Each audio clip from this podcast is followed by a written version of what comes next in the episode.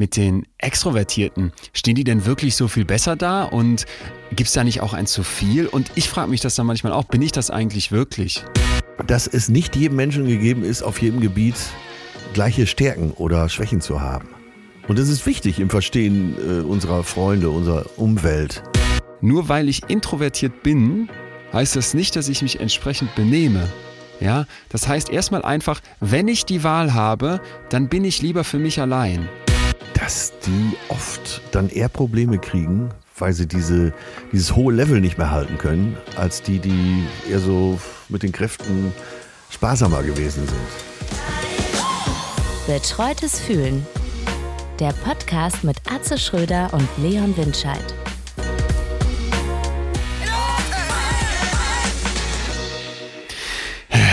Atze Schröder. Guten Tag, mein Lieber. Leon Windscheid. Ich lasse meine Theorie heute weg, wenn du mich beim vollen Namen nennst. Nein, nein, Im Busch ist. es ist was im Busch. Es ist was im Busch. Hol sie raus, die Theorie. Sehr geehrter Herr Schröder, sehr geehrter Herr Dr. Winscheid an der Stelle ja dann auch mit, mit Unterstrich zu betonen. Mm. Wenn die ganz wichtigen Briefe kommen, wird natürlich gesiezt und geehrt. Äh, was war das denn?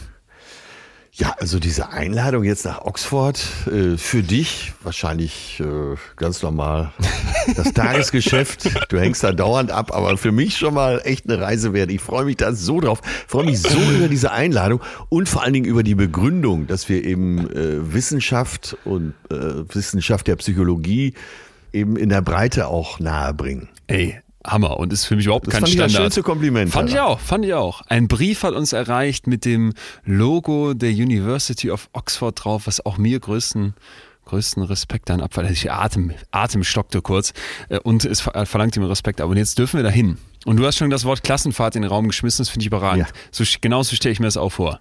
Wir beide mit dem Scoutbeutel und so einem Umhängeportemonnaie, einem von Mama gepackten kleinen Lunch, Lunch-Package. Ähm, und dann hin das. Was, zieht man nur an? Äh, Brauchen wir da so einheitliche Sackos mit Wappen Ich ziehe zieh mein komplettes Harry Potter-Kostüm an, werde meinen Gry- Gryffindor-Schal anlegen und dann Ja. hoffen, dass ich nicht auffalle. So, so stelle ich mir Oxford vor. Ist wahrscheinlich völliger Bullshit äh, und es ist am Ende eine, was heißt ganz normale Universität, aber es ist wahrscheinlich doch alles da. Du warst also doch schon mal ich- da, hast du gesagt, oder nicht? Ja, ich war noch nie an der Uni. Ich war aber schon mal in Oxford. Ist ein ganz wunderbar verträumtes Örtchen mit Siehst du. Auch dunkelsten Studentenkneipen. Also auch die Seite kommt da nicht zu kurz. Mit vielen alten Gebäuden. Das macht richtig Spaß. Ja, und ich in meinem Alter von mir verlangt man doch quasi Sakko und Krawatte, oder nicht? Ja, ja, ja, definitiv. Das ist dann, ich würde dir auch diesmal dich bitten, die Haare glatt zu kämmen und dann sitzen Ich nehme Glätteisen mit.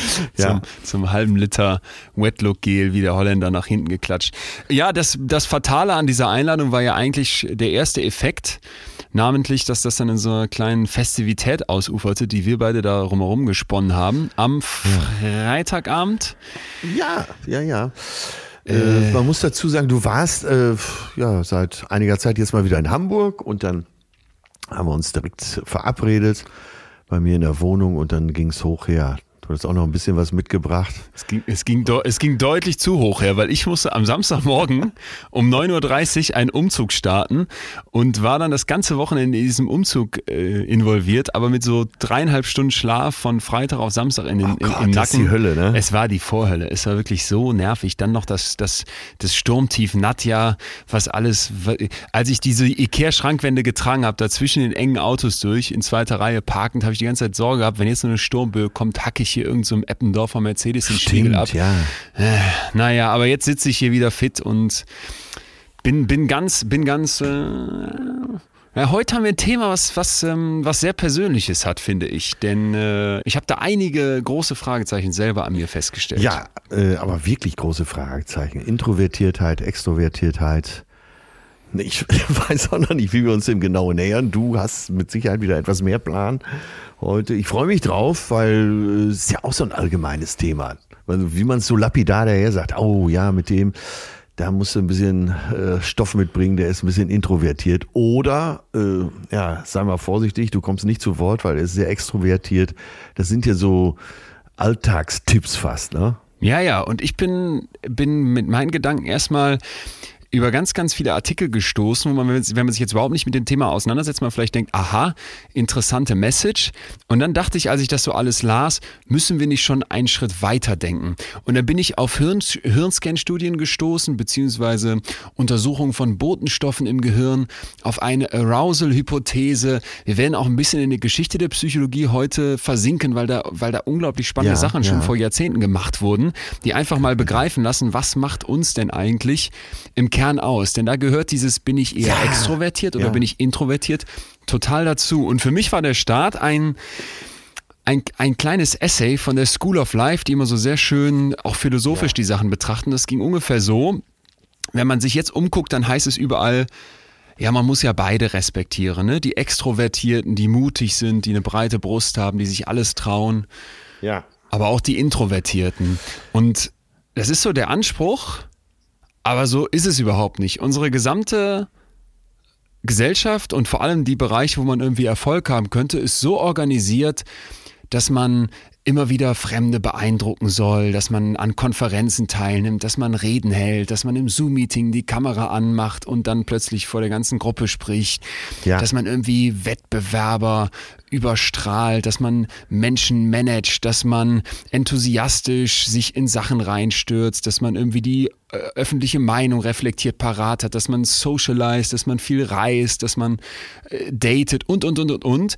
Was alles Sachen sind, mhm die für introvertierte Menschen deutlich schwieriger sind, beziehungsweise nicht wirklich deren Habitat entsprechen.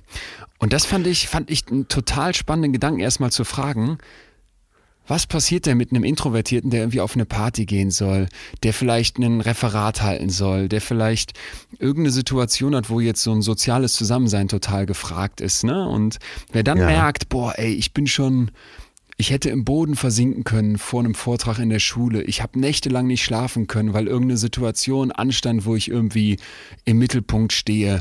Ich habe vielleicht eher bei so sozialen Events auch mal eine Zurückhaltung, will da vielleicht gar nicht unbedingt hin, will nicht permanent ja, ja, neue ja. Orte, neue Räume, neue Länder sehen, mach mir vielleicht eher mal Sorgen, bin vielleicht ein Stück weit zurückhaltender, überdenk die Sachen nochmal, bin vielleicht auch mal eben einfach gerne mit mir alleine, mag jetzt vielleicht Umarmungen nicht speziell nicht, aber es ist auch nicht, dass ich da total auf abfahre, irgendwelche Fremden dann in den Arm zu nehmen, unabhängig von Corona.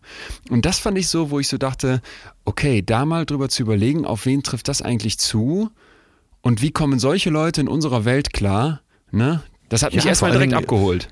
Auf, dieser, auf diesem Ende der Leitung sitzt jemand, der eine Transformation durchgemacht hat. Deswegen. Haben wir ja schon mal drüber gesprochen, dass ich bis Anfang 20 ja extrem schüchtern war, schon fast krankhaft schüchtern. Und heute quatsche ich ja jeden an. Äh, aber deshalb die große Frage, die äh, über allem steht, wenn wir eben Extroversion und Introversion behandeln, ähm, soll ich mich überhaupt ändern? Ja. Gibt's, äh, wo ist der ja. Punkt, wo ich erkenne, dass ich was tun muss? Ja. Ähm, natürlich auch die Extrovertierten, dass ja. ich vielleicht auch gesagt bekomme von meinem Umfeld, jetzt schalt mal einen Gang zurück, du kannst ja nicht jeder Ab, Veranstaltung an dich absolut. reißen. Ja. Absolut, weil das ist nämlich so das, was ich gerade auch dann ganz schnell gemerkt habe. Dieses, hey, äh, die armen Introvertierten, ne, was sollen wir denn mit denen machen und die können dieser Welt gar nicht klarkommen. Dass, dass mir sehr, sehr schnell auffiel, Moment mal, aber was ist denn mit den, mit den Extrovertierten? Stehen die denn wirklich so viel besser da? Und gibt es da nicht auch ein zu viel? Und ich frage mich das dann manchmal auch, bin ich das eigentlich wirklich? Weil so oft denke ich eigentlich, wenn ich mich beobachte, ich bin eher extrovertiert. Ich traue mich Sachen, ich, ich, wenn ich in eine fremde Runde komme, bin ich am Start, gebe Gas und habe da Spaß dran. Aber tut mir das wirklich gut? Was denkst du denn, äh, woraus ist das gespeist bei dir? Ist es, äh, ich beobachte das, das ja auch, dass du, na, du bist ja schon ein sehr höflicher Mensch und äh, versuchst ja auch nicht irgendwelchen Runden da auf den Zeiger zu gehen. Aber du bist auch schon sehr selbstbewusst, äh, wenn es darum geht, den berühmtesten Professor dieser Welt anzurufen, zum Beispiel. Ja. Und äh, ist das äh, so, eine, so eine akademische Geflogenheit, dass man eben auch lernt, äh, ich mal, oder eine wissenschaftliche, sagen wir mal, Boah. Äh, dass man eben lernt, sich in Wissenschaftskreisen sowieso äh, bei jedem auch melden zu können und nee, jeden also anrufen zu können? Auf keinen Fall. Ich habe ganz, ganz viele Leute um mich herum, wenn, wenn ein Telefonat ansteht, dann drehen die am Zeiger Weißt du, die würden lieber 25 E-Mails hin und her schreiben, als einmal zu sagen, ich rufe da jetzt mal kurz an. Das fängt schon an so bei Restaurant und Tisch bestellen. Da habe ich äh, eine Freundin, da geht die Stimmlage dann so gefühlt acht Oktaven höher. Ja, hallo, ne? weil, weil man so doppelt und dreifach nett sein möchte ja, und sich denkt, ja. hä, du, du, du willst doch da gerade nur irgendwie was reservieren oder, oder eine Pizza bestellen. Ja. Und das beobachte ich bei irgendwie Leuten, die in der Wissenschaft äh, tätig sind oder akademisch irgendwie einen Bildungsgrad haben, genauso wie bei anderen. Also ich persönlich würde sagen, da kommt das gar nicht her. Ich glaube, dass, oder ich weiß jetzt ja mittlerweile, dass da ein riesiger Teil von einfach angeboren ist. Gucken wir uns gleich an. Da kannst du erstmal ja, gar nichts ja. für, ne? Kannst du wie immer sagen, äh, danke, liebe Gene. Ja. Und gleichzeitig aber natürlich auch wieder ein großer Freiheitsgrad bleibt, wo du selber Einfluss nehmen kannst und wo die Sachen beigebracht werden können. Und da glaube ich schon, dass mir zu Hause beigebracht wurde, du, du traust dich was zu sagen, du lässt dir bestimmte Sachen nicht gefallen, du äh, fragst kritisch nach mit einer Höflichkeit, das ist klar, mit einem Respekt, aber eben nicht mit so einer Mauerblümchen-Mentalität. Und jetzt merke ich gerade schon, ich fall sofort, das klingt jetzt so wertend, ja, ne? aber ja, ja, ähm, das meine ich gar nicht. Und das, das meine ich auch wirklich nicht. Werden wir uns gleich angucken. Wie ist denn bei dir? Weil du sagst, diese Metamorphose ist da. Weiß ich schon genau. Hast du hast dir schon mal erzählt. Ja. Wo war es bei dir so, dass du sagen würdest, da kam es dann drauf an, dass sich das verändert hat? Naja, äh, erstmal sagt man ja, Erfolg macht gelassen, aber ich habe da tatsächlich auch dran gearbeitet. Jetzt äh, leider nicht mit einer Psychologin oder einem Psychologen zusammen, dann wäre es vielleicht etwas schneller gegangen.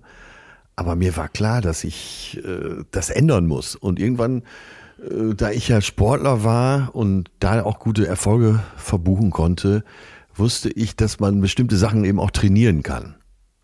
Und äh, dass man auf, äh, wenn man da Schwächen hat, gerade beim Touren da ist ja sehr große Vielseitigkeit gefragt. Und wenn man da Schwächen hat, dann arbeitet halt man halt mehr daran. Und so kam mir das dann auch irgendwann vor, dass wenn ich äh, überlegt habe, ich komm, ich konnte ja mit 16, 17, 18 nicht irgendwo äh, in eine Kneipe oder ein Café gehen. Und alleine in den letzten zehn Tagen bin ich mit dem Zug zweimal ins Ruhrgebiet gefahren. Das heißt, ich bin viermal am Café Klinklang in Münster vorbeigekommen. Ja, der Name. ist Das, das ja, war ja früher ja. mein Prüfstein, ne, weil ich da nicht reingehen mochte vor, vor lauter Schüchternheit. Äh, naja, und dann habe ich da wirklich dran gearbeitet und bin dann immer genau auf die Situationen zugegangen, vor denen ich eigentlich am meisten Angst hatte. Vor Menschen zu sprechen, äh, irgendwo reinkommen, wo mich alle anschauen und äh, ja, habe mir da eine breitere Brust erarbeitet. Okay, und dieses Prozesshafte ist ja schon mal ein ganz wichtiger Punkt dann offenbar, aber gab es irgendwann einen Moment, wo du für dich gemerkt hast, jetzt habe ich das, jetzt habe ich mich da verändert? Mehr so im Rückblick, weil äh, irgendwann befindet man sich vielleicht an einem Punkt, den man für sich noch gar nicht so eingepreist hat und denkt sich, naja, eigentlich fällt es mir gar nicht mehr so schwer. Mhm. Und es war sehr befreiend. Heutzutage ja, könnte ich. Naja, die Grundschüchternheit spüre ich immer noch. Aber ich habe es wahrscheinlich jetzt so oft gemacht, dass ich auch vor, äh, vor größten Gruppen natürlich gut sprechen kann. Hast du manchmal das Gefühl, dass du mit deiner extrovertierten Art, also finde ich, so nehme ich dich wahr, ne? du bist auch outgoing, du, du unterhältst einen ganzen Tisch. Ich erinnere mich an den Abend, als wir mit meinen Eltern, mit meinen Eltern im Restaurant saßen, aber auch an viele, viele andere Situationen, dass du damit deine Schüchternheit, die irgendwie vielleicht doch noch in dir drin ist, ein Stück weit überspielst manchmal? Doch, das kommt schon vor. Auf jeden Fall. Und dann setzt was ein, äh, was auch allen Schüchternen Mut machen kann. Äh, du merkst, das läuft und du wirst dann auch sehr freundlich angenommen, in den aller, aller, allermeisten Fällen.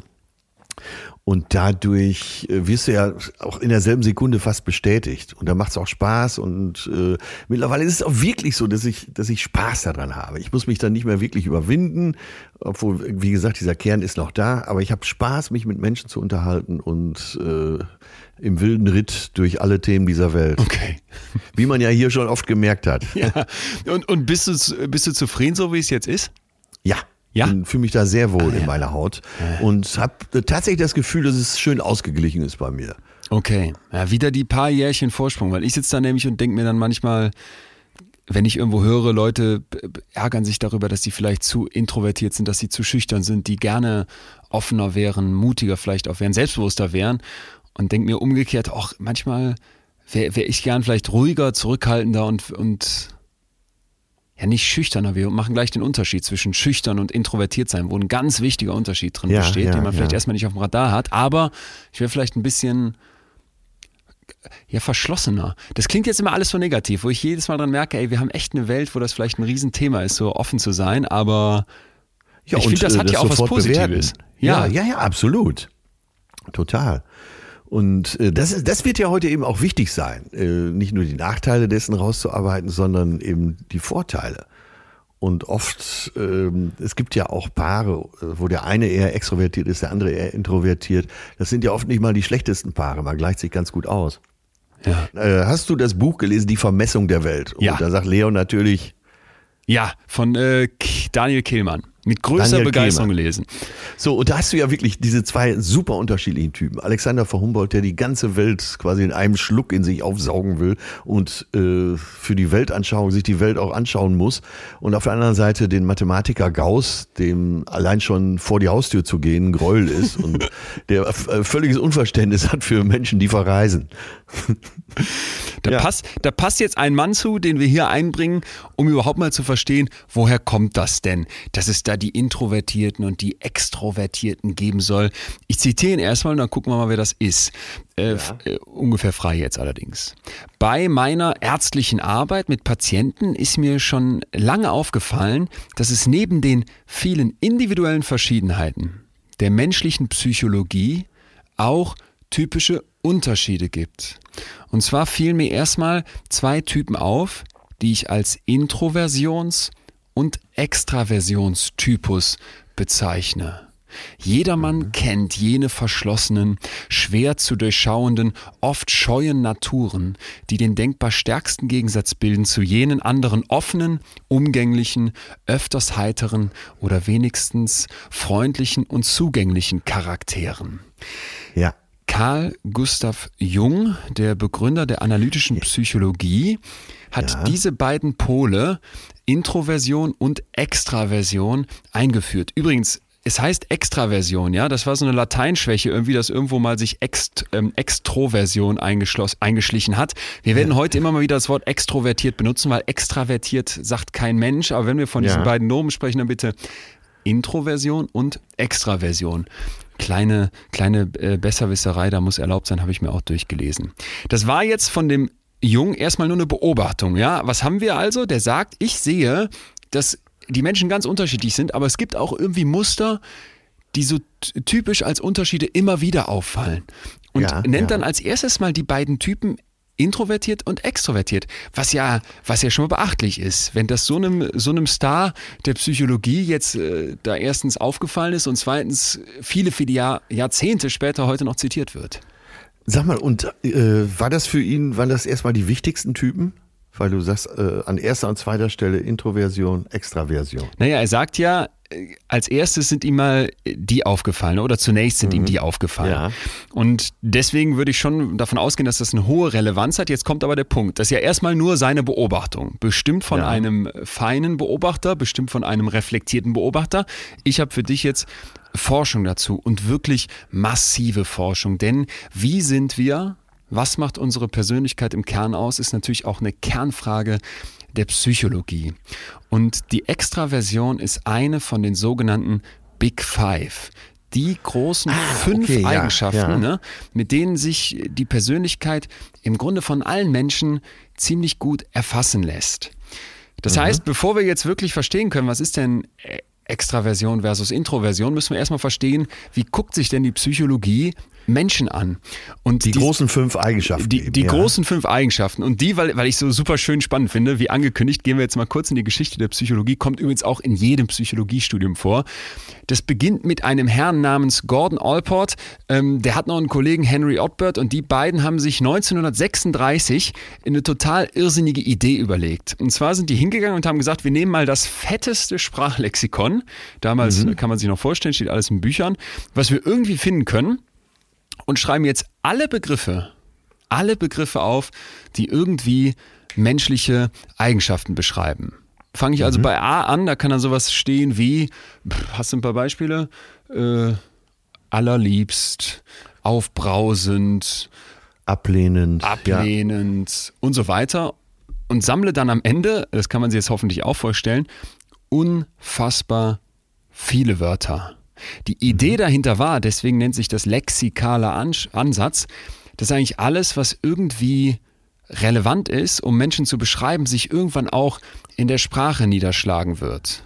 Ja, also alles, was irgendwie ja. eine Rolle spielt, dafür wird der Mensch irgendwann auch ein, ein Wort finden. Was ja eine, eine, durchaus plausible Idee ist, weil Sprache ja, für uns so ja. zentral ist, dass ja klar ist, dass man das wahrscheinlich in der Sprache findet. Ergebnis sind 17.953 Begriffe auf dieser Liste.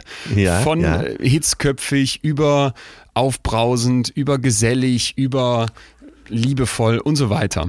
Und jetzt gehen die hin, und das ist dann auch typisch in der Psychologie, nachdem ich dieses große Schleppnetz ausgeworfen habe und versuche mal zu sortieren. Was habe ich da? Ne? Ja, und dann ja. kann man sich ja vorstellen, dass ich jetzt zusammenfassen kann, was beschreibt denn etwas Ähnliches? Und das mache ich nicht einfach nur ich selber, sondern ich lasse auch Leute bewerten. Ich frage Leute selber, wie würdest du dich denn beschreiben? Hier hast du mal eine ganze Reihe von Wörtern und kann immer weiter zusammenfassen. Also zum Beispiel eine Person, die gewissenhaft ist, die wird häufig auch als verantwortungsvoll, als ordentlich, als gut organisiert, als zuverlässig beschrieben. Wer mhm. hingegen jetzt eher so ein ängstlicher Typ ist, der ist vielleicht auch eher grüblerisch, empfindlich, verzagt, vielleicht so ein bisschen sorgenvoll. Und aus all diesen Wörtern, die ich dann habe, bleiben am Ende fünf große Überkategorien stehen. Wollte ich gerade sagen, die haben dann wahrscheinlich eben Gruppen gebildet, dann nochmal geguckt, wo runter äh, fallen diese Gruppen. Und kannst du denn äh, jetzt mal genau diese Big Five benennen? Ja. Erster ist Offenheit. Also mhm ich bin offen für neue Erfahrungen. Ich bin neugierig an, wir hatten es eben schon, fremden Ländern, an fremden Kulturen, so ein bisschen wie der Humboldt. Ne? Ich bin mhm. fantasievoll, ich bin erfinderisch, suche die Aufregung, suche die Abwechslung. Und jetzt müssen wir uns immer vorstellen, dass diese fünf Big Five, diese Kategorien, quasi zwei Pole haben. Jemand kann total offen sein Andersrum, wenn ich das ganz wenig ausgeprägt habe, das wäre dann der Gegenpol, dann wären mir eher so Konventionen wichtig, ich bin eher einseitig interessiert, ich bin vielleicht vorsichtig, ja. zurückhaltend, setze auf das Bewährte und lass vielleicht gerne einfach erstmal alles, wie es ist. Hast du vor Augen, ne? Können wir uns wie so einen ja, Schieberegler ja, ja, vorstellen, Richtung Offenheit oder in die andere Richtung. so, nach dem O kommt jetzt das G für Gewissenhaftigkeit. Ja, das mhm, ist so, mhm. Strebertyp, mir fällt jetzt kein Beispiel ein, wer das sein könnte, aber organisiert, zuverlässig, planvorausschauend, arbeitet auch mal 120 ja. Seiten Dossier für so eine Folge betreutes Fühlen strukturiert durch, äh, während andere auf dem Bett das Ganze mal ebenso hin. Ja, ohne Namen zu nennen. äh, wenn ich das nicht so sehr habe, dann würde ich vielleicht eher nicht so auf die Verantwortung abfahren, äh, fusche vielleicht hier und da mal, bin aber auch sorglos vielleicht, unvorsichtiger, ein bisschen nachlässig, darf auch mal vergesslich sein und so weiter. Ja, Spaß am Leben. Ja. Beliebt.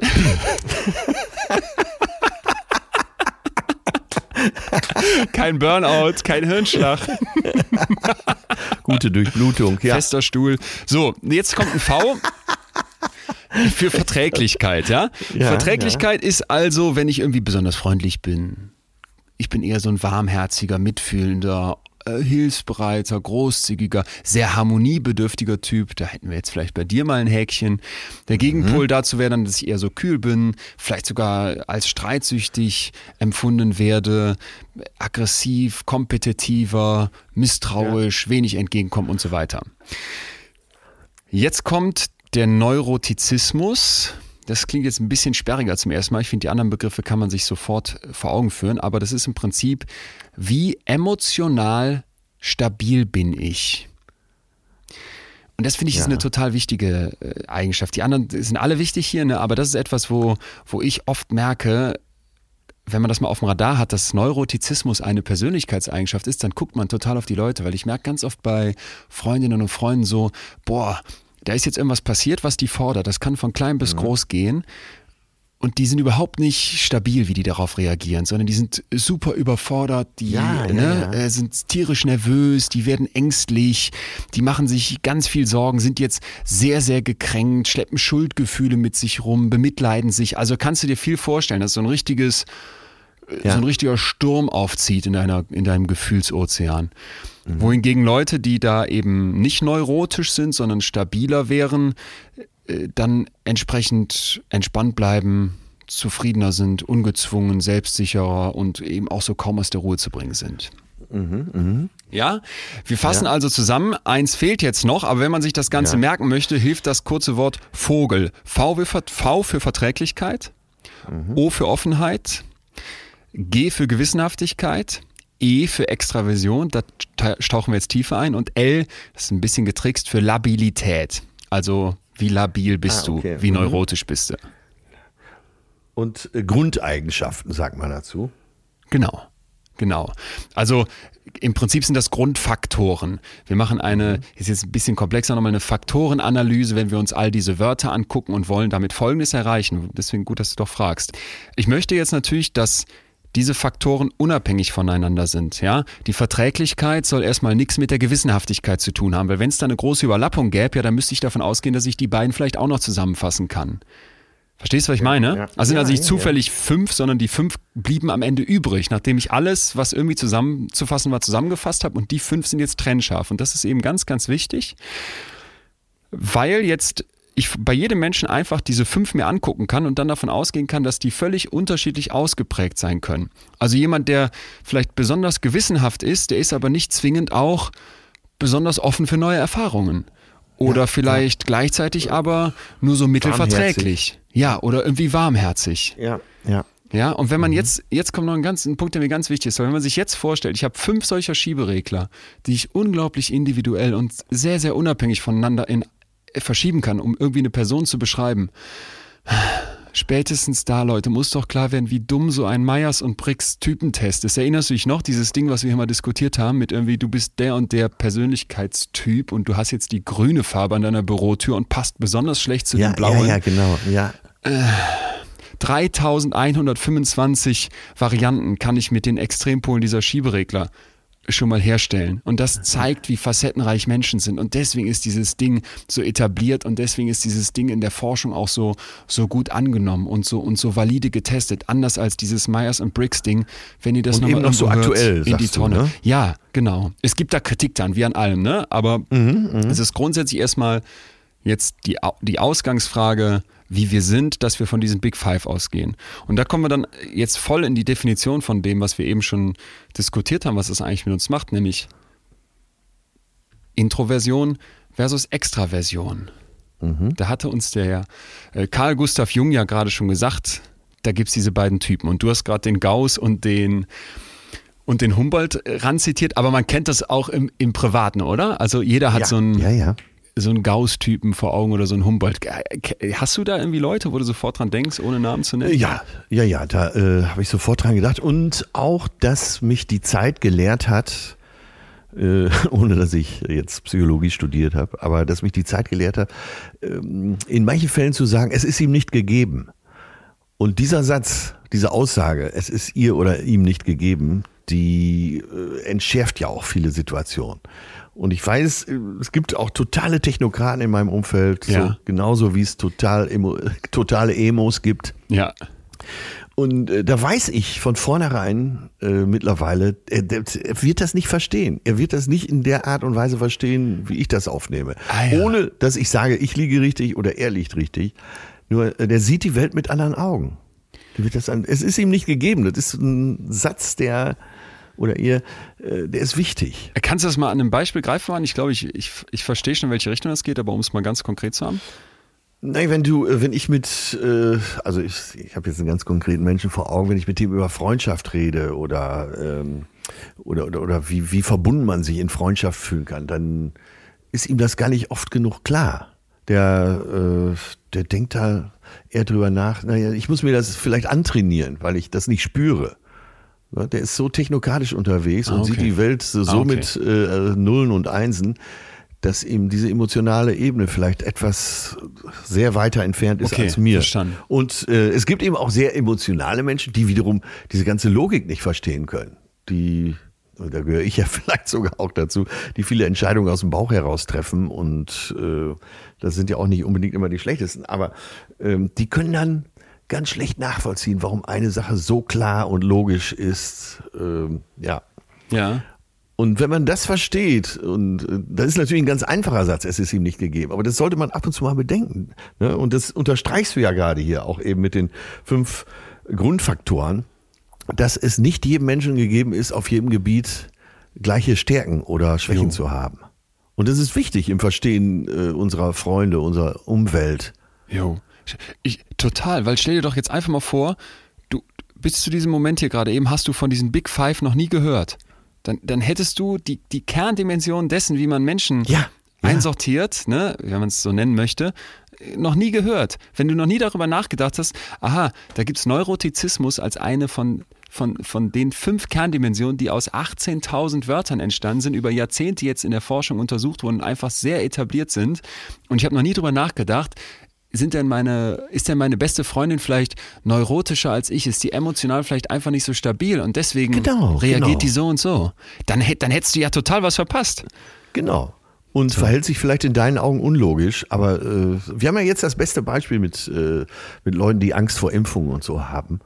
Und die haben da vielleicht wirklich Angst. Und Menschen wie wir, die, äh, die sich gar nicht mit dieser Angst beschäftigt haben, sondern sagen, ach komm, das ist ja medizinisch sinnvoll, das wird jetzt gemacht, denen ist vielleicht oft nicht klar, vielleicht schimpfen wir dann auch zu schnell ja.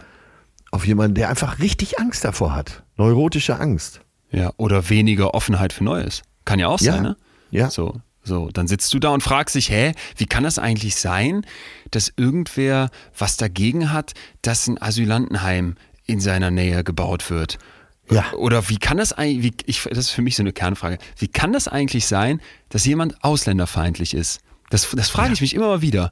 Und dann denke ich, ja, wieso ja, bin stimmt, ich das nicht? Beispiel. Ja, weil ich in der Türkei leben durfte, weil ich in Frankreich leben durfte, weil ich in Spanien leben durfte.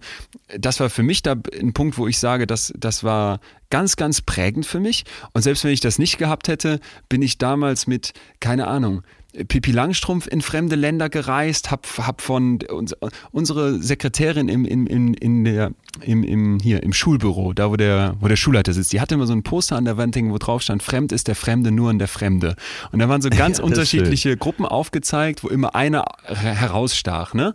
So ja. eine Gruppe von fünf Leuten aus Asien, eine Gruppe von fünf Leuten aus Deutschland und dann fiel immer auf, ah, der Deutsche fällt bei den Asiaten auf und der Asiate dann bei den Deutschen, so nach dem Motto, aber du, eigentlich bist du nicht fremd. Und dann, ja, ja, ja, die Leute sind da fremdenfeindlich, wo sie keine Fremden treffen. Die Leute haben da was gegen Schwule, wo sie keine Schwulen kennen. Ja, hinzu kommt eben deine Fähigkeit, äh, da offen drauf zuzugehen. Und andere sind vielleicht dann verschlossener und haben Probleme damit. Allein äh, Till, mit dem ich ja den anderen Podcast mache, Till und ich sind so grundverschieden und es bemüht auch Till immer dieses Beispiel wo äh, Till sagt, oh nee, komm hier, diese Klippe, da springen wir nicht runter. Wer weiß, was uns da unten passieren könnte, um Himmels Willen. Nein, nein, nein, das versuchen wir gar nicht erst. Dann nimmt Atze schon Anlauf und, ja, und äh, sagt, was soll passieren? Und da sind wir wirklich, wir sind da Geil. so grund, grundverschieden. Ey. Und äh, aber weiß, und das ist eigentlich auch so fast das beste Beispiel in meinem engeren Umfeld. Und äh, dadurch, dass ich ihn jetzt langsam immer mehr verstehe und er mich immer mehr versteht, können wir unsere Reaktion auch besser einschätzen. Hammer. Hammer. Ne? Wenn der irgendwo sagt, nein, das machen wir nicht, auf keinen Fall, äh, und ich habe sozusagen schon alles zugesagt, dann äh, verstehen wir das heute besser, warum wir beide auf unsere Art reagieren ja. und äh, ja. gucken uns natürlich auch gegenseitig was ab. Ne? Äh, Till sieht die Welt vielleicht eher wie sie ist, ich sehe die Welt, wie ich sie gerne hätte. Ja. Und äh, allein dadurch, dass er so vorsichtig ist, hat er mich natürlich auch schon von vielen blödsinnigen Sachen abgehalten. Gleichsam sagt er, dadurch, dass Atze äh, immer so draufgängerisch ist, habe ich viel mehr erlebt, als wenn ich nicht mit dem zusammen gewesen wäre guck an. Und ich, muss, ich musste gerade direkt so lachen und dachte, Hammer, weil unterwegs mit meinem lieben Freund und ähm, ja und noch einem anderen Kumpel waren wir auf Sardinien. Da gab es genau die Klippe, die du gerade ansprachst. Sie war viel zu hoch. Man musste vorher sich noch, nachdem man den ganzen Berg erklommen hatte, zwei weitere Klippen abseilen quasi, um dann auf dieser Klippe endlich zu stehen, um dann ins Mittelmeer zu springen. Ich, ja. ich, ich habe noch nie so einen Angstschweiß gehabt wie bei diesem Hochklettern. Einer war schon runtergeklettert auf diese andere Absprungklippe, der andere sprang hinterher, klatschte wirklich auf die Felsen, lag, lag schwerst blutend mit, einem, mit einer komplett offenen Wunde auf diesem diesem Felsen. Ich saß oben und hab, wir haben einfach nur festgestellt, wir kriegen dich ja auch nicht mehr hoch. Ihr müsst jetzt springen. Unten, das war übrigens die Motivation aus meiner Sicht des Ganzen, vielleicht tue ich Ihnen jetzt Unrecht, war vorgefahren Ja. ein Boot mit mehreren italienischen Grazien drauf, die dieses ganze Prozedere Okay, beobachteten. Also jetzt musste jetzt gesprungen verstehen. werden. Aber ich saß oben der, der, äh, und war der Klippenschisser und wäre da nicht, wäre da nicht runtergesprungen. Am Ende wäre es ähm, ja vielleicht besser gewesen, weil wir sind dann auf so einer sardinischen, sagt man das, sardinischen Krankenstation gelandet. Das war nix. Naja, Sag mal, äh, nur für die Vollständigkeit der Geschichte, äh, bist du jetzt gesprungen oder nicht? nee, nee, nee, ich bin wieder runtergeklettert. Ah ja. Ja. Und warum ist der eine auf den Felsen gelandet und der andere nicht? keine Ahnung, Pe einfach Pech. Das, Atze, sowas, das war so dermaßen gefährlich, weil dieser Felsen war wirklich, auf dem man dann abspringen konnte, war so, sag ich jetzt mal 50 Zentimeter breit. Ja. Wenn der ein bisschen anders gelandet wäre, wäre der nicht noch den zusätzlichen Meter vorwärts gesprungen, wo man dann wirklich ins Wasser kommt, sondern wäre auf die Felsen runtergefallen. Also das ist genau der Punkt, dieses, und da werden wir gleich hinkommen. Deswegen passt so schön, dass du es gerade von Till beschrieben hast und ich dir da direkt noch ein Beispiel zu geben kann. Ja, ja. Es ist nicht einfach das eine falsch und das andere schlecht. Ja, Und das genau, werden, das werden wir, genau, das werden wir gleich genau. rausarbeiten, aber es wird, wird eben für beide ein Stück weit gelten und da war für mich so ein augenöffnender Moment. Jetzt aber erstmal, wir hatten von den Big Five die vier. Extraversion und Introversion, darum soll es heute gehen. Extraversion kommt vom Lateinischen extra für außen, vertere von zuwenden. Ich wende mich dem Außen zu. Ja, und damit Mhm. ist also gemeint, dass ich eine hohe Ausprägung habe, wenn ich besonders viel Aktivität an den Tag lege, eine Abenteuerlust, eine Fröhlichkeit, eine Herzlichkeit, eine Geselligkeit, aber auch eine Dominanz. Ja, Ja, Äh, also ja. Ex extravertierte, ich sag's jetzt mal so, extravertierte Personen würden äh, besonders so gerne Verantwortung übernehmen, haben Spaß an irgendwelchen anregenden Dingen, die man unternehmen kann, Ja. äh, drücken das gerne in positiven Emotionen aus. Wohingegen, jetzt kommt der Gegenpol, introvertierte Menschen, das Wort lässt es schon vermuten, nach innen gerichtet sind und diese geselligen Situationen seltener aufsuchen, sich anderen eher unterordnen, lieber Zeit bei sich oder zu Hause verbringen, also ruhig sind, emotional eher zurückhaltend, das jetzt nicht so nach außen zeigen vor allem, weniger energiegeladen und auch ein Stück weit schwieriger kennenzulernen. Jetzt kommt aber Ja, der Punkt, ja. ne, das ist nicht einfach, hier ist ein Pol und da ist der Gegenpol, sondern Introversion ist im Prinzip die Abwesenheit von Extraversion. Warte, das äh, scheint mir jetzt ein eine wichtige Ecke zu sein, über die wir ganz klar reden müssen, wie das definiert ist. So, das kann man wirklich so rudimentär sagen. Also, wie man Sachen so rudimentär sagen kann. Ne?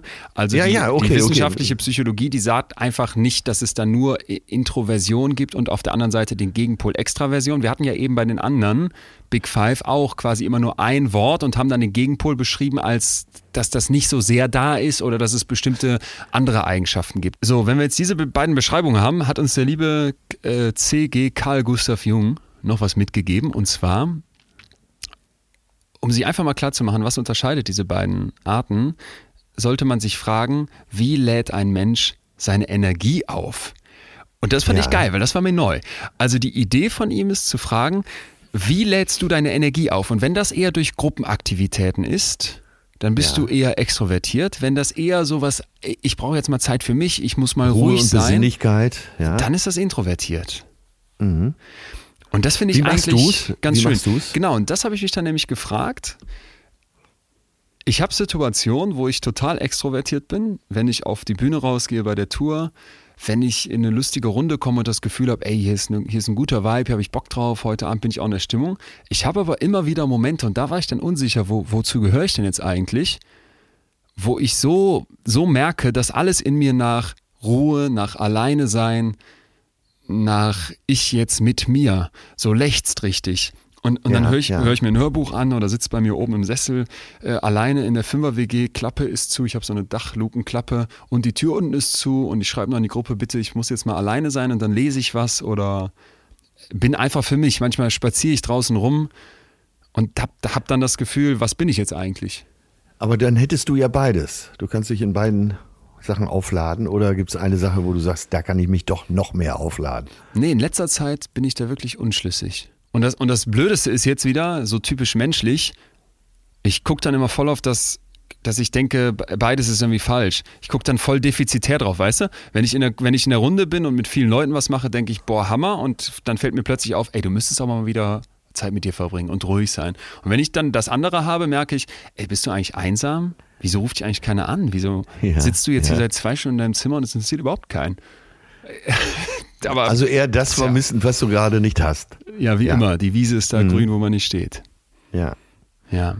Interessant. Ich fand noch ein Interview dazu von Jule Specht super. Die ist hier schon mal leider nur indirekt zu Wort gekommen, aber das ist einfach eine super, super Forscherin auf dem Gebiet von Persönlichkeiten und die sagt im Deutschlandfunk, man sagt ja immer so schön, den Introvertierten vor allem sei nicht so schüchtern. Ne? Ja. Sagt dann aber, das ist im Prinzip eine Entscheidung. Also ich entscheide ja. mich gezielt dafür, nicht bei jeder mitzutanzen, weil nicht bei jeder Party mitzutanzen, weil ich lieber ja, ja. alleine Zeit verbringe. Und gleichzeitig können aber Menschen, die introvertiert sind, durchaus selbstbewusst sein. Das ist vielleicht mal ganz wichtig, ne? Weil schüchterne Personen, ähm, die würden vielleicht sogar gerne mal im Mittelpunkt stehen, aber die trauen sich das nicht. Wohingegen die introvertierte Person sagt, ich will das gar nicht. Ich ja, brauche das ja. gar nicht. Ja? Naja, das haben wir auch schon oft erlebt, gerade äh, bei Leuten, die wir beide für schlau halten, dass die auch schon mal gut zuhören können und äh, vielleicht sich erstmal ein Bild machen. Das findet man ja oft dann auch besonders beeindruckend, wenn jemand nicht sofort lospoltert, sondern einfach zuhört und äh, so erstmal alles in sich aufnimmt, um dann ein Resümee zu ziehen. Total. Ja. Und kennst du noch was? Du siehst so Leute, die total lospoltern an so einem Abend, wo man, nehmen wir einfach einen Restaurantbesuch, vielleicht ein bisschen eine gemixte Runde und dann äh, kommen zwei, drei Leute noch dazu und einer hat noch seine Freunde mitgebracht und es kennen sich nicht alle. Und dann gibt es ja. irgendwie so Leute, die diese Diskussion so an sich reißen, die lospoltern, wo du das Gefühl hast, boah, die müssen jetzt hier richtig einen raushauen. Da, ja. da habe ich so oft das Gefühl, ey, äh, tut, tut dir das jetzt wirklich gerade gut und bist du das wirklich? Ja, ja, ja, da ist dann dieses gepflegte Schweigen beziehungsweise Zuhören oft beeindruckender, oder? Ja, und dass ich manchmal das Gefühl habe, wurde uns nicht so sehr beigebracht, eben schüchtern sein ist falsch, schüchtern sein ist schlecht, trau dich was, dass auch introvertierte Menschen plötzlich total einen raushauen und auf extrovertiert machen? Ja, so, ja. Fast also so wie oder? so ein Angstbeißer, oder? Ja, weil da, ja. da hat die Jule Specht noch so einen super Satz zu gesagt. Nur weil ich introvertiert bin, heißt das nicht, dass ich mich entsprechend benehme. Ja, das heißt erstmal einfach, wenn ich die Wahl habe, dann bin ich lieber für mich allein. Oder wenn ich irgendwie eine soziale Situation habe, dann brauche ich danach den Ausgleich. Aber wenn mir jetzt eben diese Wahl genommen wird, zum Beispiel durch den gesellschaftlichen Druck, sei mutig, komm aus dir heraus, zeig alles von dir, lade Fotos hoch, polter rum, ey, da mache ich vielleicht etwas, was eigentlich überhaupt nicht mir entspricht. Und das Ganz war eben genau. so ein Moment, wo ich so anfing, genau. so krass bei mir auch zu hinterfragen. Wie ist es eigentlich wirklich?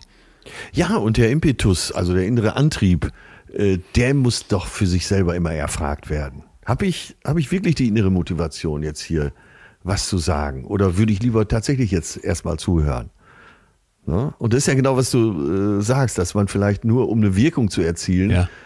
äh, das macht aber äh, so dein Inneres sagt vielleicht ganz was anderes. Ja.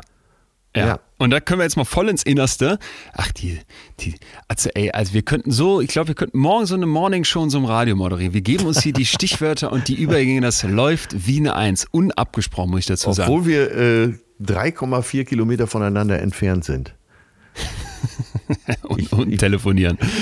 Ja. 2005 Michael Cohen von der University of Amsterdam nimmt uns jetzt mit ins Hirn von uns Menschen.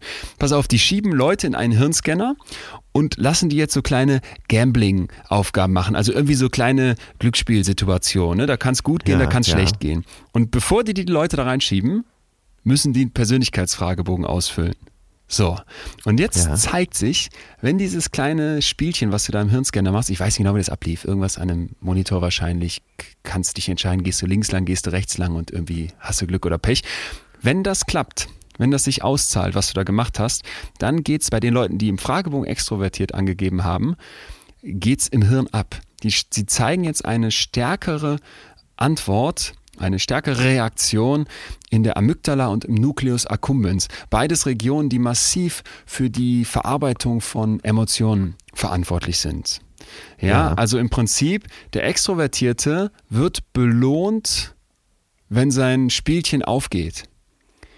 Und das finde ich deswegen so wichtig, weil wir Ah, ja okay, hier mhm, im, im Fühlen sind und du gerade gefragt hast, oder wir uns gerade gefragt haben, was tut denn eigentlich gut, dass ich mal, jetzt kann ich nicht so, wenn man so will, in mein Hirn reinfühlen, aber ich kann ja wahrnehmen, wie empfinde ich das hier eigentlich. Ja. Und wenn ich jetzt weiß, es gibt da Hirnunterschiede, das sehen wir nämlich, es ist zwar noch komplizierter als jetzt nur Amygdala und Nucleus accumbens, ja, aber wir haben riesige Analysen, die zeigen, jo, Extraversion findet sich auch im, im, in der Funktionsweise und im Aufbau vom Hirn wieder. Dann kann ich mir vielleicht klar machen, das ist nicht irgendwie aus der Luft gegriffen, sondern ich kann tatsächlich versuchen, dem nachzuspüren, auch ohne Hirnscanner, indem ich mal wahrnehme, was tut mir denn hier gerade wirklich gut. ja. Und ja, ne? eben. nicht ja. einfach so zu sagen, ah ja, da habe ich mal irgendwann die Hypothese aufgestellt, so bin ich wohl, so bin ich eben und jetzt lasse ich das mal so stehen, sondern dass ich einfach mal hingehe und versuche, stimmt das? Ich challenge das, ich hinterfrage das. Ja, genau. Das, was ich äh, vor ein paar Minuten schon erfragt habe. Ne? Äh, lohnt es sich für mich, mich da grundsätzlich zu ändern? Ähm, und dann eben die Frage, die sich daraus ergibt, was ich ja auch eben schon angesprochen habe, wie ist mein innerer Antrieb dazu? Was will ich wirklich? Ja. Ne? Man, wie du schon sagtest, man kriegt dann vielleicht seit frühester Jugend oder Kindheit eingeredet, jetzt äh, sei doch nicht so schüchtern, jetzt geh da mal hin, sag da mal guten Tag oder äh, Genau. mach, da mal, mach da mal einen Vortrag. Da musst du dich wirklich irgendwann selber fragen, was will ich, was spüre ich in mir? Ja. Möchte ich extrovertierter sein? Möchte ich introvertierter sein?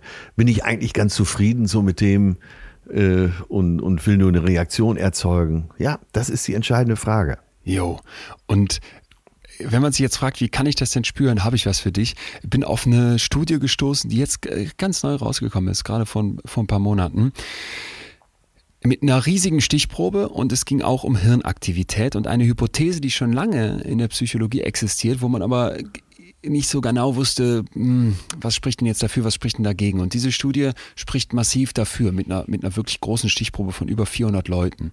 So, die Hypothese wurde 1960 von Hans Eysenck aufgestellt. Das ist nochmal so ein Riesenname, wie auch eben schon der Allport, den wir hatten. Und der hat gesagt, extrovertierte Menschen haben so ein chronisch niedrigeres Level von Arousal, von Erregung.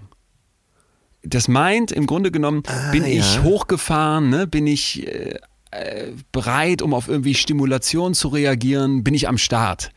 Und das haben die grundsätzlich etwas niedriger und brauchen deswegen so ein so ein Kick mehr, um überhaupt mal ins, in Stimmung zu kommen. Verstehst du, was ich meine? Um überhaupt Ja, hochzufahren. total, über den äh, ist quasi die, die, die, die Mittellinie, also Ja, die, Aver yes. die Average-Linie, die ist Ja. niedriger. Genau, und äh, deswegen ja. empfinden die das wahrscheinlich auch anders. Und, Genau, und genau. sch- Schieben die auf ihr eigenes Normalniveau hoch. Ja. Genau, während die, während die Introvertierten eher schon so ein bisschen drüber sind ne, und denken, boah, das ist mir eigentlich alles zu viel. Und wenn ich dir jetzt komme und sage, pass mal auf, und nächste Woche hältst du hier ein Referat über, weiß ich nicht, äh, binomische Formeln vor 30 anderen aus deiner Matheklasse, ey, dann, Ja. dann drehen die am Zeiger, ne? Wo der, Ja, wo ja, der. Extrovertierte vielleicht sagt, aha, jetzt komme ich langsam mal auf Betriebstemperatur. Ja. Wäre das so, als würdest du jemandem, der sowieso schon Schwierigkeiten hat einzuschlafen, nämlich dem Introvertierten, dann nochmal 10 Tassen Kaffee reinballern. Ja, ja, ja, ja. Und das war sowas, wo ich dachte, aha, über die Erregung mal zu fragen, ne, wie, wie, wie ist eigentlich mein Erregungs, wie ist meine Erregungs, wie hast du es genannt, Average-Linie, so meine Grundlinie beim Tennis, wo ist die eigentlich Ja, bezüglich meines Erregungsniveaus? Da kann man ja mal kritisch nachfragen und sich dann fragen, brauche ich dann noch so einen Zusatzkick, um hochzukommen oder bin ich eher schon sowieso die ganze Zeit drüber? Ich finde es unheimlich schön, dass wir jetzt an diesem Punkt sind, weil jetzt kann sich jeder mal zurücklehnen und sich fragen, wie schätze ich meine Durchschnittslinie hier ein? Das ist gut. Das ist gut fürs eigene Verstehen auch. Brauche ich das überhaupt? Oder äh, ne, muss der Grundlevel höher sein? Ja, sehr gut. Finde ich gut. Ne? Zum eigenen Verstehen. Ach Leon, jetzt auf Tour ist oft so viel los, dass ich gar nicht mehr zum Lesen komme. Dabei habe ich echt viele Bücher auf meiner Liste, auf die ich mich echt freue. Gott sei Dank kann ich sie mir jetzt vom Buchbeat einfach vorlesen lassen. Yes, ich persönlich bin auch ein absoluter Hörbuchfan, genieße die total. Man hat ja immer quasi so eine kleine Fantasiewelt direkt in der Hosentasche. Ob jetzt bei mir irgendwie im, im Tourbus oder gerne übrigens auch abends zum Einschlafen. Und eins meiner absoluten Lieblingspsychologiebücher, das gibt es auch. Und zwar Wie Gefühle entstehen von der Psychologin und Neurowissenschaftlerin, die ich hier schon oft empfohlen habe, Lisa Feldman Barrett. Die hat jahrelange Forschungsarbeiten sehr kompakt und finde ich auch ein wirklich angenehm zu hörendes Hörbuch zusammengetragen, zusammengepackt und ähm, ja, dringende, sehr, sehr dringende Hörempfehlung geht hier an alle raus, die Bock haben, das mal bei Bookbeat ähm, zu hören, zu testen. Ach ja, unsere alte Freundin Lisa Feldman Barrett, die kenne ich natürlich schon. Ich habe jetzt mit dem Buch Sauron von Leon Christ angefangen. Der schreibt über Flori, der 1983 in München zwischen Verzweiflung, Liebe und Hedonismus hin und her schwankt. Grenzen und Freiheit erlebt und die Hörenden mitnimmt in die Welt, die wir schon von Freddie Mercury kennen. Das Buch ist ein Denkmal für die Liebenden des ersten AIDS-Jahrzehnts. Also mich persönlich holt seine Schreibart total ab und ich fühle mich als würde mir ein Freund eine Geschichte erzählen. Das hört sich auch sehr, sehr gut an, kommt sofort auf meine Hörliste. Wusstest du eigentlich, dass du dir bei Bookbeat auch so ganz persönliche Empfehlungslisten erstellen kannst? Ach, das wusste ich gar nicht. Aber meine Lieblingsfunktion ist der Schlaftimer, so dass ich mich schön in den Schlaf lesen lassen kann, ohne das ganze Buch zu verpassen. Bookbeat sorgt also echt für ein absolut super angenehmes Hörerlebnis und mit unserem Code BF, Leute, wir haben wie immer was für euch rausgeschlagen, könnt ihr das Ganze auf bookbeat.de slash BF zwei Monate komplett umsonst testen und äh, gerne uns übrigens auch mal von euren Lieblingsbüchern dann schreiben. Also bookbeat.de slash BF zwei Monate umsonst, könnt dann auch direkt unsere beiden Hörempfehlungen euch mal reinziehen. Also Daumen hoch von uns für Bookbeat. Mehr Infos gibt's wie immer im Linktree in den Show Notes. So, und ich weiß, dass du diese Frage von mir erwartest. Was will uns die Evolution hier beibringen an dieser Stelle? Warum? Warum mal wieder? Was hat die Evolution sich dabei gedacht, dass es sowohl die einen als auch die anderen gibt? Also ich liebe ja, dass wir hier immer mehr äh, schon automatisiert haben, dass wir dieses Warum sehen wollen, ne? weil das für mich eigentlich eine der Kernfragen, die die Psychologie ausmacht, dass man versucht zu verstehen, nicht nur wieso man selber so ist, sondern wieso auch andere Menschen so sind. Und da gehört die Evolution natürlich dazu. Und jetzt kann man ja tatsächlich fragen, wieso gibt es da eigentlich ein von bis? Wieso ja. sind nicht alle Menschen ja, ja. in einem bestimmten Ausmaß extrovertiert? Weil das irgendwie doch vielleicht in den Jahrhunderttausenden, die es jetzt Homo sapiens gibt und Jahrmillionen, die es irgendwie unsere Vorfahren schon gibt, sich als besser erwiesen hätte. Ja. Äh, Warum ne? sind nicht alle Menschen gleich? Äh, ja, oder gleich her zumindest. Warum geht das so krass von bis? Und jetzt gibt es verschiedene Theorien dazu. Aber wie immer spielt dieser Kosten-Benefit diese Kosten-Benefit-Abwägung eine Rolle bei den Theorien, die wir gerade haben. Nehmen wir ja. mal die Benefit-Seite davon, dass du extrovertiert bist. Mhm. Da kann man sich ja schon vorstellen, hey, du hast irgendwie ein großes Netzwerk, ne? du bist verbunden mit vielen Menschen, du bist vielleicht in der Lage zu handeln, du bist in der Lage zum Austausch. Und wenn wir uns jetzt vorstellen, wie leben eigentlich Menschen, sind wir uns hoffentlich einig, dass ein riesen evolutionärer Vorteil von uns war, uns zu erarbeiten, in Gruppen zusammen klarzukommen. Mhm. Das heißt, wenn ich jetzt wissen will, Wieso sind denn vielleicht manche Menschen extrovertiert? Könnte das ein Grund sein? Jetzt kommt aber auch die Kostenseite, ne? Permanent mich irgendwie mit anderen Leuten zu verbinden, die vielleicht gar nicht Teil meiner kleinen äh, Neandertaler-Horde da sind, äh, zu ja. sagen, ey, du da drüben, äh, scharfer Neandertaler-Boy, komm doch mal rüber, lass mal in mein Zelt gehen und Sex haben. Wir haben uns zwar noch nie gesprochen, aber es wäre überragend.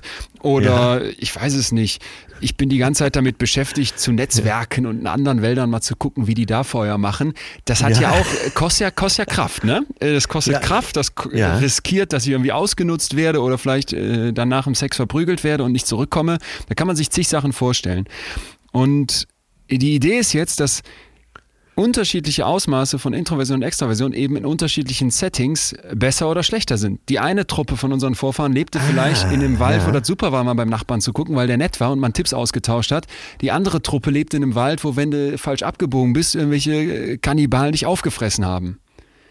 Das ist eine, eine zentrale Idee, wieso ja. da vielleicht uns über Jahrhunderttausende mal mitgegeben wurde, mal ist das besser, mal ist das. Eine andere Theorie, und ich finde die. Also als Reaktion auf meine Umwelt sozusagen. Genau. Mhm. Genau. Äh, eine andere Theorie, die finde ich mindestens genauso wichtig, ist, dass man sich fragt, wenn wir uns unsere kleinen Gruppen vorstellen als Menschen, wie sind wir da eigentlich organisiert? Mhm Dann kann man sich ja vorstellen, dass das ganz gut ist, wenn manche so die Führung Ja. übernehmen ne, und sagen, Ja, Leute, ja, wir gehen jetzt mal da drüben hin und jagen, weil stell dir mal vor, so, alle wären so gleich und dann hocken die da Dann und wird die ganze Truppe nur aus nur Häuptlingen bestehen diskutieren und labern, wer jetzt entscheidet, wo das nächste Mammut gejagt wird, äh, bringt uns nicht vorwärts. Also brauche ich jemanden, der vielleicht sagt, ich habe überhaupt kein Problem hier vor den anderen 30 Leuten jetzt mal mich hinzustellen, mir die Keule auf die Schulter zu legen und mit breiter Brust zu sagen, wir gehen nach rechts Mammuts jagen. Und der Rest kommt mit. Und dieser Rest ist jetzt ja eher bereit zu sagen, gut, passt, ich ordne mich dem unter, ich muss hier gar nicht so auf dicke Hose machen, ich bin dafür vielleicht in anderen Sachen stark, ne, wenn wir heute Abend am Feuer sitzen oder wenn ich nachher mit mir alleine bin, drehe ich nicht durch, so wie unser Leader, der hier gleich äh, noch ein anderes Mammut erschlagen will, einfach nur weil er Bock hat. Und Ja. das ist natürlich dann wieder ein Punkt, wo du sagen kannst, scheint es wichtig zu sein, dass wir Vielfalt haben. Also die Idee, dass Ja, ja, es pauschal von Vorteil wäre, extrovertiert zu wir, sein, ist das sehen wir nicht. in jeder Gruppe. Äh, Also beim Sport angefangen, im Fußball kann es nicht nur Stürmer geben, sondern auch Verteidiger und Mittelfeld. Äh, Aber auch in anderen Gruppen ist es immer die Stärke der Gruppe, äh, verschiedene Talente zu haben. Weil dann haben wir Vielfalt, dann haben wir ähm, mehr Verständnis, dann haben wir auch viele verschiedene Blickwinkel. Ja, das leuchtet ein, absolut. Und die kritische Frage, die sich dann für mich daraus aber ergibt, ist, kannst du dich ja jetzt mal selber fragen, wie würdest du dir wünschen, dass dein Kind ist? Extrovertiert oder introvertiert? Ja, wenn ich, wenn ich, was würde ich mir wünschen? Ja, ist schon extrovertiert. Ja. So in, im ersten Anwurf, ne? Ja.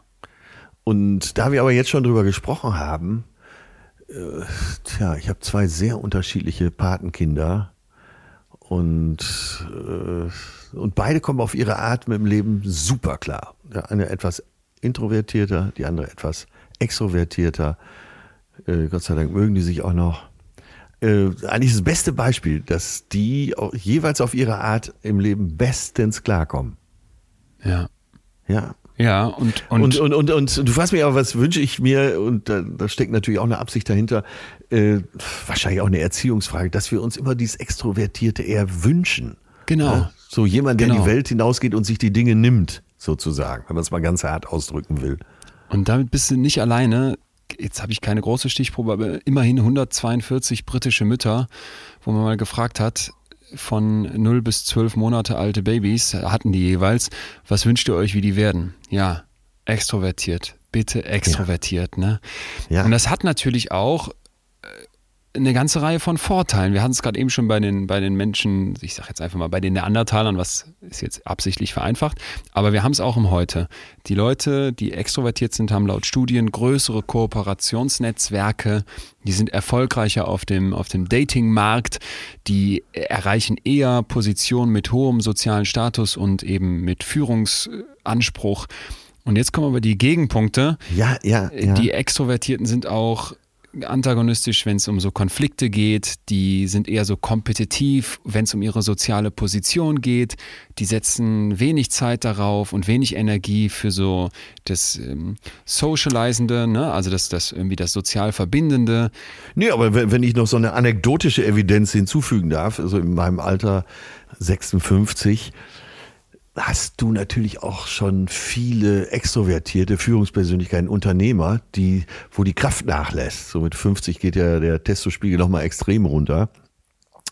Äh, aber ich meine jetzt Männer wie Frauen, äh, dass die oft dann eher Probleme kriegen, weil sie diese, dieses hohe Level nicht mehr halten können, als die, die eher so mit den Kräften sparsamer gewesen sind. Das, äh, wie gesagt, ist ja keine Studie, aber äh, in meinem Umfeld beobachte ich das. Dass gerade so die, die Alpha-Männchen und Alpha-Weibchen äh, dann langsam Probleme kriegen, ihr Alpha zu halten. Ja.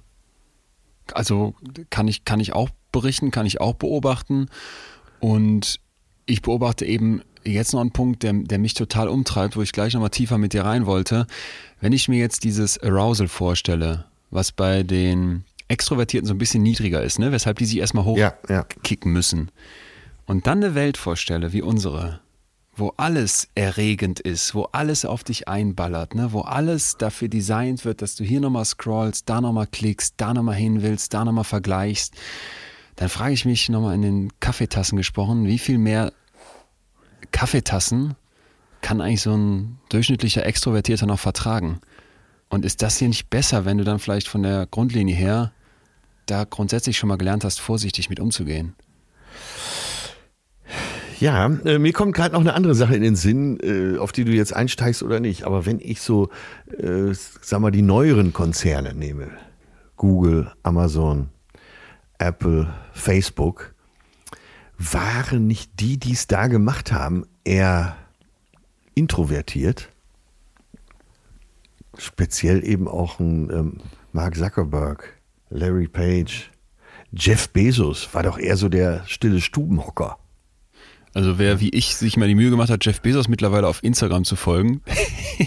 ja, also die Pitbull, Pitbull auf MDMA. Ich, es, es wäre, es wäre, er könnte so wie, wie der Holländer, den wir in der ja, Schlagersendung hatten, könnte mitsitzen. Heutzutage, total. Ja, aber du, du kennst auch noch die Bilder, wie ja, er ja, im Keller seiner Mutter sitzt und da selber Amazon auf so ein Schild gemalt Aber ist ja klar, natürlich. Deswegen bin ich total bei dir. Ich, ich kann mir das auch vorstellen. Harald Schmidt hat jetzt im jüngsten Interview gesagt, wenn er äh, Jeff Bezos auf seiner Yacht mit einer Herzchensonnenbrille sieht, das ist für ihn pures Glück. Nein, aber die sind doch, das sind doch alles eher so Nerds gewesen. Ne? Mark Zuckerberg, der hatte halt an der Uni sehr viel Zeit, über alles nachzudenken.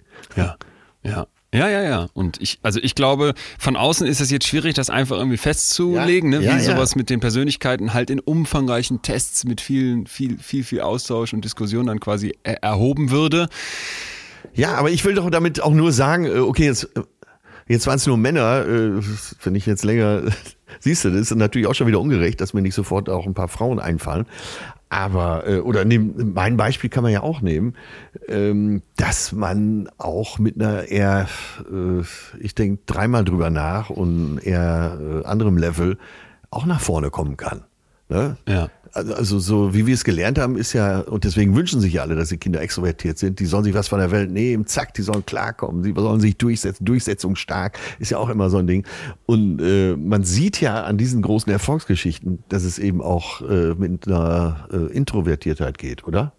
Ja, genau. Und ich bin da auf einen, auf einen TED-Talk gesto gestoßen von Susan Kane. Packen wir für euch, die hier zuhören, auch nochmal in die bei WeMind mit in den, mit in den Blogbeitrag zur heutigen Folge, dass ihr euch das angucken könnt, weil die hatten eine unglaublich schöne Geschichte, die die am Anfang erzählt. Und die geht so, ich glaube, sie ist vier Jahre alt und wird von ihren Eltern in so ein Ferienlager geschickt, ne? So ein bisschen Sommercamp. Ja und meinte, sie hat so eine fette Tasche mitbekommen, wo dann zig Bücher drin sind. Und das ist für sie so selbstverständlich, ne? wo ich so denke, hä, wenn, als ich damals bei den Pfadfindern war und wir irgendwie ins Sommerlager gefahren sind, da habe ich doch keine Tasche mit fetten Büchern mitgenommen. Aber sie meint, das war so für sie total Standard und dann hat sie die da hingepackt und sie aber irgendwie unter ihr Bett gestellt, weil sie schon merkte, damit komme ich hier nicht so richtig gut an. Das wird irgendwie komisch gefunden. Die Kinder wurde auch so beigebracht, wir sind stark, wir sind stark, immer so im Chor zu ja, singen. Ja. Und sie merkte, ey, die Bücher, die, die wollen total, dass ich zu denen komme, die brauchen mich jetzt, die, die rufen mich und ich lasse die im Stich, aber ich traue ja. mich nicht, den Koffer aufzumachen. Und dann sagt sie, das ist jetzt eine Geschichte, aber ich hätte noch 50 andere für euch, wo einem immer ja. wieder vermittelt wurde, dass so ein ruhiges, introvertiertes Wesen irgendwie nicht der richtige Weg ist und dass man doch versuchen soll, mehr extrovertiert zu sein, mehr mutig zu sein. Ja, und sie ja. meint dann, dass alle diese Institutionen, die wir so haben, wie eine Schule, wie ein Jobumfeld, äh, immer, immer mehr das von einem verlangt und den Introvertierten so vermittelt wird, du bist hier falsch. Wobei man übersieht, dass die dann am aktivsten sind, wenn sie ruhig, gemäßigt, in einer überschaubaren Umgebung ihren Sachen nachgehen können. Und ja. sie ist dann halt eben, ich meine, sie ist irgendwie Gesellschaftsrechtsanwältin geworden und war auch in irgendeiner krassen Managementposition, war an Top-Unis, Anwältin an der Wall Street und so weiter und so fort, wo du so denkst, aha, jetzt einfach so zu unterstellen, damit geht es nicht weiter, das, das, das ist halt einfach ein totaler Trugschluss. Wenn unsere Gesellschaft in den Köpfen der Eltern pauschal hat, mein Kind soll extrovertiert sein, ja. dann machen wir was falsch.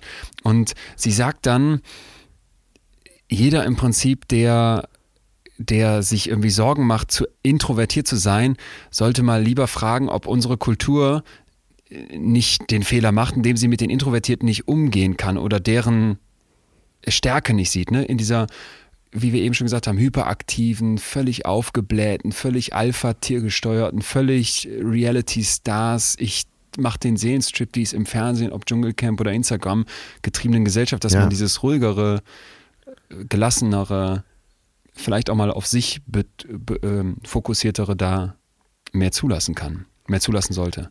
Ja, absolut. Vor allen Dingen äh, ist es so lächerlich, dass man annimmt, es gibt nur zwei Wege oder zwei Extreme.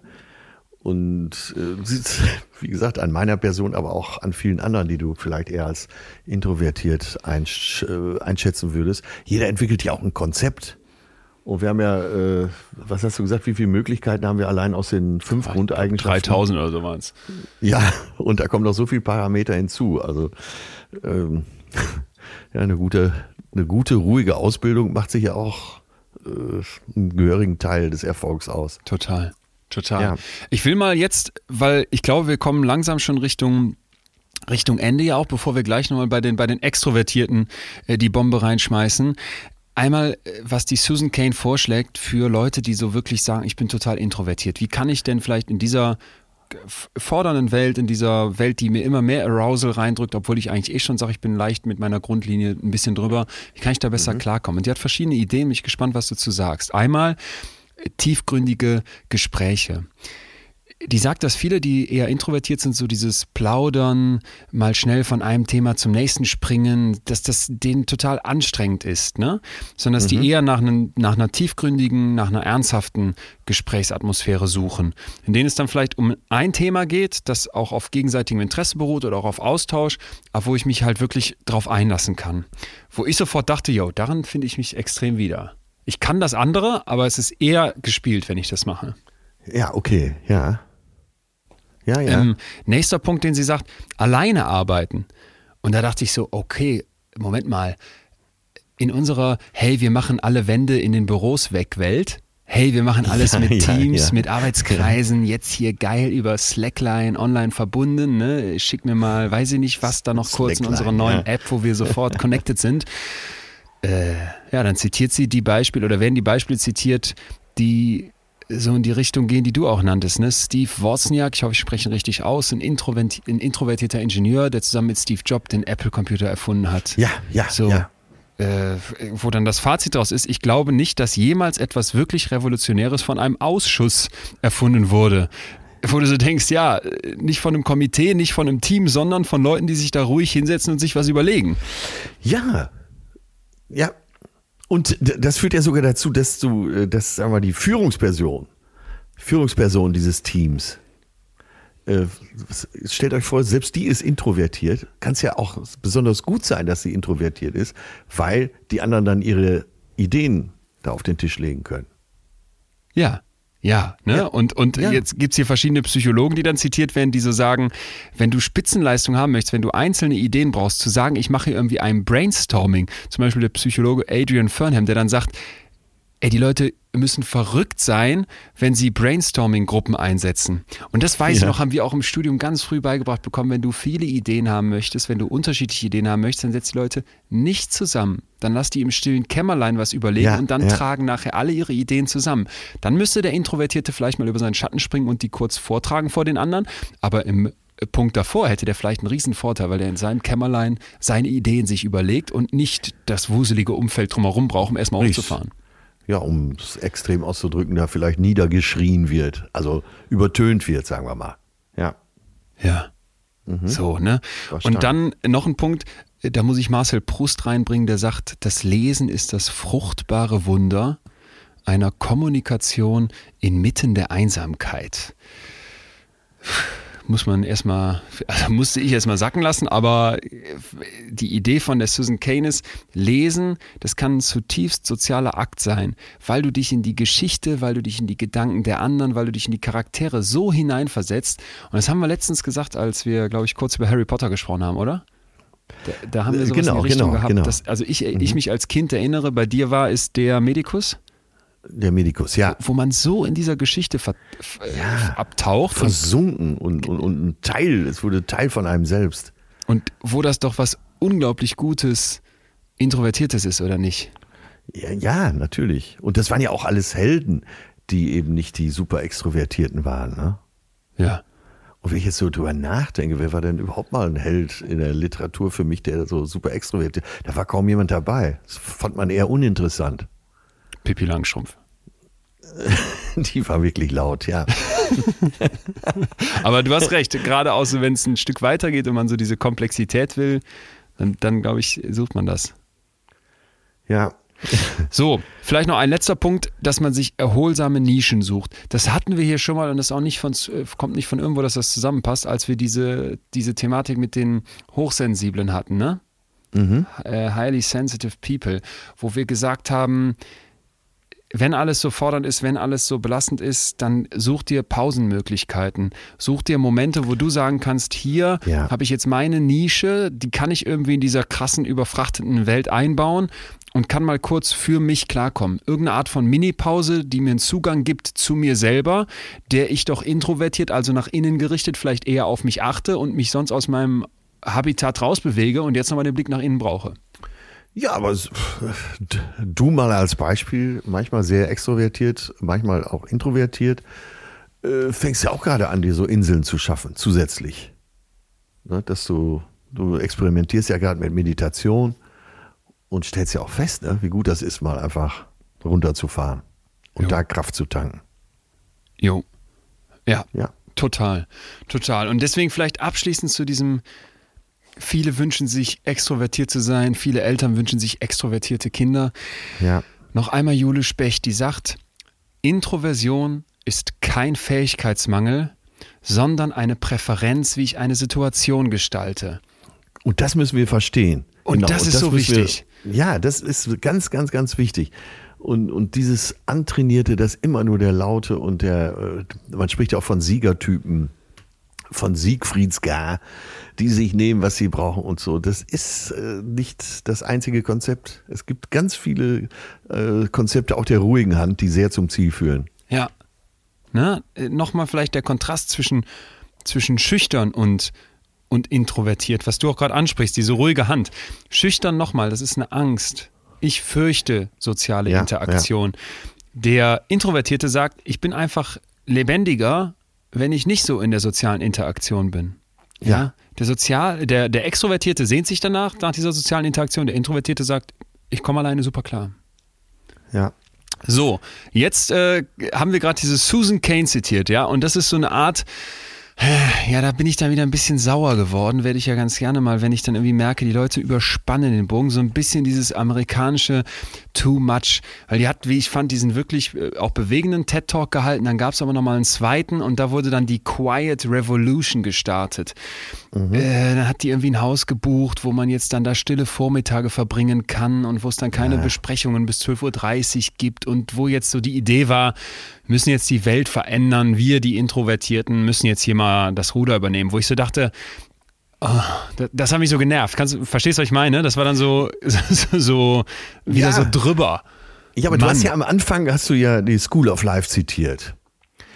Und äh, den folge ich auch bei Instagram und, äh, und sehr gerne übrigens.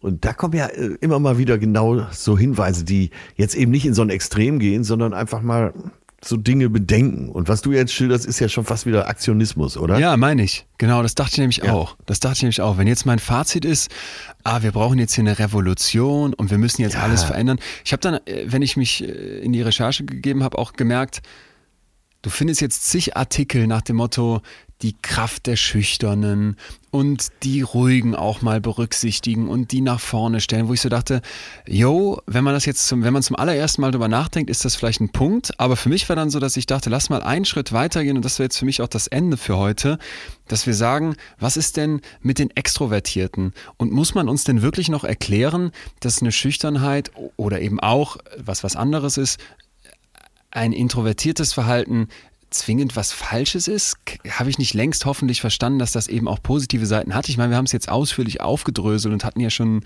so, so viel auch an Erklärungsansätzen. Ja. Also ich dachte, für mich wäre so die, die, nächste Reihe an Artikeln, die wir bräuchten, den nächsten TED-Talk, wo dann bestimmt wieder übertrieben wird, den wir bräuchten.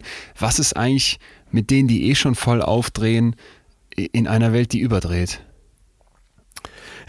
das ist echt, das ist echt auch eine entscheidende Frage. Und es ist nicht in einer Welt, die überdreht, jemand, der besonnen bleibt, der wahre Held. Ja. Wäre mein Eindruck. Ja, also absolut. ganz klar sogar. Definitiv, ne? Kann man wirklich so sagen. Ich habe da, ich habe letztens den Film Netflix, äh, Netflix, ich habe letztens auf Netflix den Film Don't Look Up geguckt. Hast du ihn schon gesehen? Ja, wie wir alle, ja. Wie wir alle. Haben wir den schon besprochen? Nein. Wir haben die noch nicht besprochen. Ey, Gibt bitte. durchaus auch kontroverse Meinungen Gibt es dazu? kontroverse Meinung? Ich war auch nach 20 Minuten stinksauer und dachte, was Ja. ist das denn? Weil ich hatte mich auf einen Actionfilm mit Leonardo DiCaprio gefreut, wo ja ein Planet auf die Erde zurast und jetzt muss die Menschheit das irgendwie lösen. Und dann wird das so trashig und ich dachte, hä, wieso ist das jetzt so albern, so slapstick-mäßig? Und irgendwann, das sind ja auch eigentlich nur brillante Schauspieler bei, wurde Ja. mir klar, dass die, die diese irre Welt nachzeichnen, die Ja. so mit sich beschäftigt ist. Da wird ja, Meryl Streep spielt ja so eine Art Persiflage von Donald Trump. Genau. Äh, Einen weiblichen un- Donald Trump. Unfassbar geil gemacht und ich habe diesen Film am, im, im Nachhinein so genossen, nachdem ich am Anfang erst dachte, was soll das, habe ich irgendwann gecheckt, okay, das ist, das ist unsere Welt. Ja. Und da muss ich heute dran echt denken. schlau gemacht. Und wenn man sich anschaut, äh, der Autor und Regisseur, äh, dessen Namen ich jetzt nicht parat habe, aber welche Filme der vorher so gemacht hat, dann war eigentlich klar, das ist äh, gar nichts für die kleine Pause, sondern da steckt schon ein richtiges Fund dahinter. Ja. Und man kann das Problem ja auch einfach durch Klimakatastrophe ersetzen. Ja, ja, Und damit spielt's Die ja. Reaktionen werden dieselben, ne? Genau. Und dieses, dieses Ich überschätze mich, ne? Ich bin so Ja. der, der Mensch, der ganz zentral ist. Ich, ich, ich. Das, ich erlebe es an so vielen Stellen und habe an Ja, so vielen Stellen das Gefühl, Fakten. leugne Ja. Fakten. Aber nicht nur das, sondern auch dieses äh, YouTuber, die aussteigen, die sagen, ey, ich kann nicht mehr. Mich laugt hier Social Media so heftig aus, dieses, ich muss mich da darstellen oder ich stelle mich da dar, ich bin da total extrovertiert, ich teile alles, die dann irgendwann den Stecker ziehen müssen. Das hat mich richtig zum Nachdenken, weil da ich letztens so ein paar Ausstiege davon gesehen habe, wo ich so dachte, ja, war das denn nicht vorher klar? Und offenbar nicht. Ja, da machen wir ja schon fast wieder am Fass auf, aber jüngstes Beispiel ist ja äh, Max Eber, der Manager von Borussia Mönchengladbach, der glaube ich 23 Jahre schon beim Verein ist, äh, früher bei Bayern gespielt hat, dann bei Mönchengladbach, dann zum Manager da wurde, der einfach jetzt den Stecker gezogen hat und gesagt hat, ich kann nicht mehr an Fußball denken. Und er hat auch in der Pressekonferenz, in seiner letzten sozusagen, hat den Pressevertretern gesagt, äh, ich will euch auch nicht mehr sehen. Ich will euch nicht mehr sprechen. Ich will jetzt an den Menschen Max Eber denken und nicht an den Fußballmanager. Beeindruckend. Und was war da der, gab es einen Auslöser oder sowas? Nee, also nicht erkennbar, aber äh, über die Jahre war das so. Ich weiß nicht, welches Erlebnis er hatte. Auf jeden Fall ist er für sich selber zu dem Schluss gekommen, äh, ganz schnell muss ich aufhören. Das, das ging jetzt innerhalb von zwei Wochen, glaube ich. Der Vertrag wird zu heute aufgelöst. Und äh, ja, er will raus aus dieser Welt. Und ich glaube, bei diesem, bei dem ganzen Überdrehten, was wir überall mitkriegen, auch auf Instagram und Co., äh, werden wir vielleicht so kollektiv mal an so einen Punkt kommen. Weil du kannst ja keinen mehr drauflegen. Was sollen wir noch machen? Ja. Ne? Wer Ja. hat die schönsten Gedärme? Ich weiß es nicht. das wäre wär dann die Endstufe, aber mehr geht ja nicht. Plastikchirurgie für, Blind, äh, für Blinddarm. Nee, für, für Zwölffingerdarm. Den, den Ja. können wir Ihnen auf 13 Fingerlänge strecken. Ganz genau. Atze, ich hätte noch eine Idee, was wir machen können. Gerade die, die sagen, boah, hier äh, extrovertiert und ich hau einen raus. Vielleicht kümmern wir uns auch um die. So ein bisschen musste ich auch noch an eine Analogie denken, die dieses, was wir immer hatten bei dem Thema Männer und Frauen und was heißt eigentlich Männlichkeit und Weiblichkeit. Da haben wir auch gesagt, es wurde jetzt so lange sich nicht um die Mädels gekümmert und immer die Frauen, die unterdrückten und das beschissene Patriarchat, bis dann Ja. irgendwann zum Glück eine Gegenbewegung eingesetzt hat und erklärt wurde, nein, Pink Stinks und Mädel darf natürlich auch, weiß ich nicht, Ritter spielen oder was auch immer sonst nur den Jungs vorbehalten war oder ein Baumhaus bauen. Und da haben wir übersehen, dass es aber auch Jungs gibt, denen man vielleicht erklären könnte, es ist auch völlig okay, wenn du, weiß ich nicht, mit Puppen spielst, ich mach's jetzt mal einfach, Stereotyp, oder halt Sachen machst, die man, von denen man früher gesagt hat, das sind Mädchensachen. Und so ein Stückchen habe ich hierbei auch das Gefühl. Wir haben uns jetzt zum Glück an vielen Stellen schon mal die Mühe gegeben, den Introvertierten zu sagen, ey, das ist auch gut und du darfst auch so sein und die Gesellschaft braucht dich auch. Aber ich glaube, wir sollten uns echt auch darum kümmern, was wir mit den Extrovertierten machen, weil die automatisch als die Starken und die Tollen und die Macher gelten. Aber es ist halt eben ein Trugschluss, weil beides hat seine Vor- und Nachteile. Und da bin ich auf was gestoßen von einer amerikanischen Forscherin, äh, Heidi Waymond, äh, von der Northern Arizona University, die ein Konzept entwickelt hat, was Quiet Ego heißt. Das, das ruhige Ich. Ja. Und das haben die aus der äh, buddhistischen Philosophie, aber auch aus der humanistischen Psychologie entwickelt und auch empirisch entsprechend erforscht und da auch schon einiges an Fundament gelegt, wobei das immer noch eine, eine kleine Sache ist. Also ich war überrascht, dass ich das, das nur so am Rand dann überhaupt mal aufploppen sah. Und die sagen im Prinzip, der, der, der, das, das, das, das ruhige Ich, dieser Ansatz fokussiert darauf, dass ich im Prinzip eine Balance finde zwischen meinen eigenen Interessen und denen von anderen. Und die haben so vier Kernkomponenten, wo ich sofort dachte, yo, das tut vielleicht mal ganz gut, wenn man eher so der total extrovertierte Typ ist. Einmal Detached Awareness, ein losgelöstes Bewusstsein, dass ich sage, ich habe irgendwie nicht so eine defensive Wahrnehmungs- Aufmerksamkeitsform auf den aktuellen Moment, sondern ich lasse einfach diesen äh, Moment zu, das haben wir schon mal bei der Achtsamkeit gehabt und bin mir dann bewusst von den positiven und negativen Seiten von der Situation. Also statt dass ich jetzt sage, ich lasse mein Ego das Ganze so vorwärts treiben ne, und mein Ego entscheidet auch, wie ich die Situation evaluiere, versuche mhm. ich eher das Ganze so klar wie möglich und so realistisch wie möglich zu betrachten. Was natürlich äh, von mir verlangt, dass ich eine Offenheit und auch eine Akzeptanz lebe. Für mich selbst, aber auch äh, natürlich für andere. Ja, ja, ja. Du hast ja gerade evaluieren gesagt. Das heißt ja sach- und fachgerecht bewerten.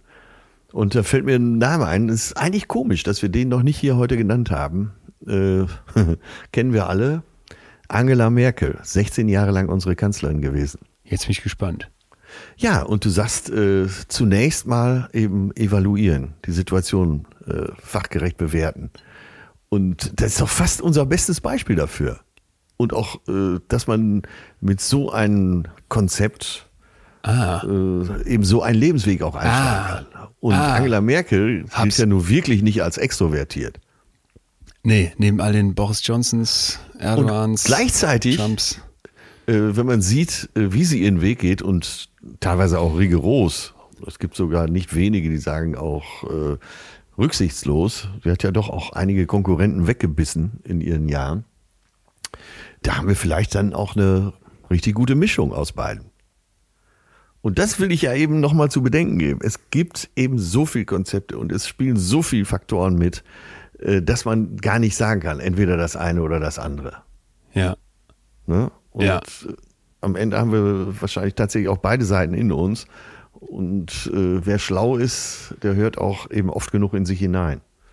Ja. Ja, total. Und vielleicht geben wir noch die drei anderen Punkte mit dazu, kurz abgehakt. Eine inklusive Identität lege ich an den Tag, wenn ich mal das so ein bisschen das, die Lautstärke von meinem Ego mal runterdrehe. Ja. Dass ich dann eher versuche zu sagen, aha, ich, ich betrachte mich als inklusive Identität als Teil des großen Ganzen. Das hatten wir letztens auch bei der ja. Naturfolge hier, ne? Und versuch mal eher so die Barrieren zwischen uns runterzubrechen und eher so ein tieferes Verständnis von einer geteilten Menschlichkeit zu entwickeln. Was jetzt, was jetzt erstmal vielleicht so ein bisschen abgespaced klingt, aber in dem Moment, wo ich halt sage, ich bin der Extrovertierte, ich bin rauf auf die Bühne, ich, ich vorne, der Leader-Typ, der auch schon die Neandertaler-Horde geleitet hätte, dann mal zu sagen, aha, es gibt vielleicht auch einen eine inklusive Identität, ich als Teil Eben. vom Ganzen, wird wahrscheinlich nicht schaden. Ja, genau, genau. Das wollte ich damit ja auch eben ausdrücken. Und äh, um zu führen, äh, muss man vielleicht nicht der oder die lauteste sein.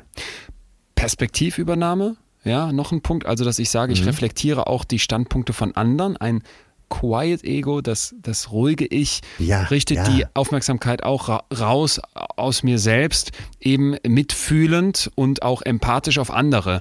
Also wie seht ihr das, wie nehmt ihr das wahr? Finde ich einen total wichtigen Punkt und ganz zum Schluss noch ein Growth, also eine Growth-Mindedness, so eine, ein, ein Wachstums-Mindset, wo dann ja, ein, ein Fehler nicht etwas ist, äh, was dann eben der Riesenfehler ist, sondern wo ich dran wachsen kann und fast noch wichtiger, wo es nicht darum geht zu sagen, ich bin jetzt so, wie ich bin, sondern ich kann mich eben auch verändern. Ne? Das bleibt hier eine Reise. Wir äh, haben das hoffentlich hier schon mal klar gemacht. Persönlichkeit ist eben nicht in Stein gemeißelt. Und auch wenn ich sage, ich bin vielleicht ja. in einem Fragebogen eher der extrovertierte Typ, kann es Situationen geben, wo ich total introvertiert bin und umgekehrt.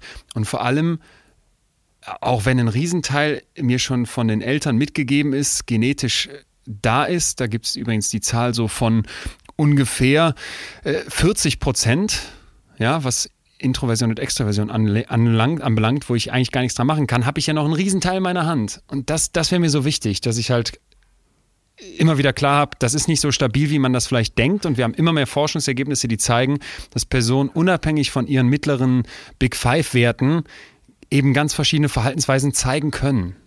Ja, und dass man eben nicht nur schwarz-weiß hat, sondern Millionen von Farben dazwischen. Ja. Ja. Ja. Ja, ja, ja. Äh, Feierabend langsam, oder? Was ist dein, dein Fazit? Mein Fazit ist, dass ich eigentlich die Vorteile von beiden sehe. Und äh, ich würde sagen, dass, dass man für sich selber auch eine gute Mischung hinbekommen sollte. Selbst wenn man den Drang hat, äh, laut zu führen, dann tut es sich ja ganz gut, immer mal reinzuhorchen, in die Gruppe reinzuhorchen, in sich reinzuhorchen, um äh, da eine gute Linie zu finden. Wir haben ja festgestellt, dass man allein mit den fünf Grundeigenschaften schon so viel Variation hinkriegt. Und äh, was wir ja zwischendurch auch festgestellt haben, äh, denkt euch in den anderen mal rein, vielleicht kann der die Sache so wie ihr die versteht, nicht für sich übernehmen. Der braucht eine Übersetzung. Ja. Und äh, ja, wir werden nie ganz festlegen können, ob jemand zu, extrovertiert oder zu introvertiert ist. Aber ich glaube, äh, erstmal haben wir heute rausgearbeitet, dass äh, eben nicht das eine besser ist als das andere, sondern eben nur eine Variante. Ja, und die Introversion auch ganz schön viele Vorteile hat.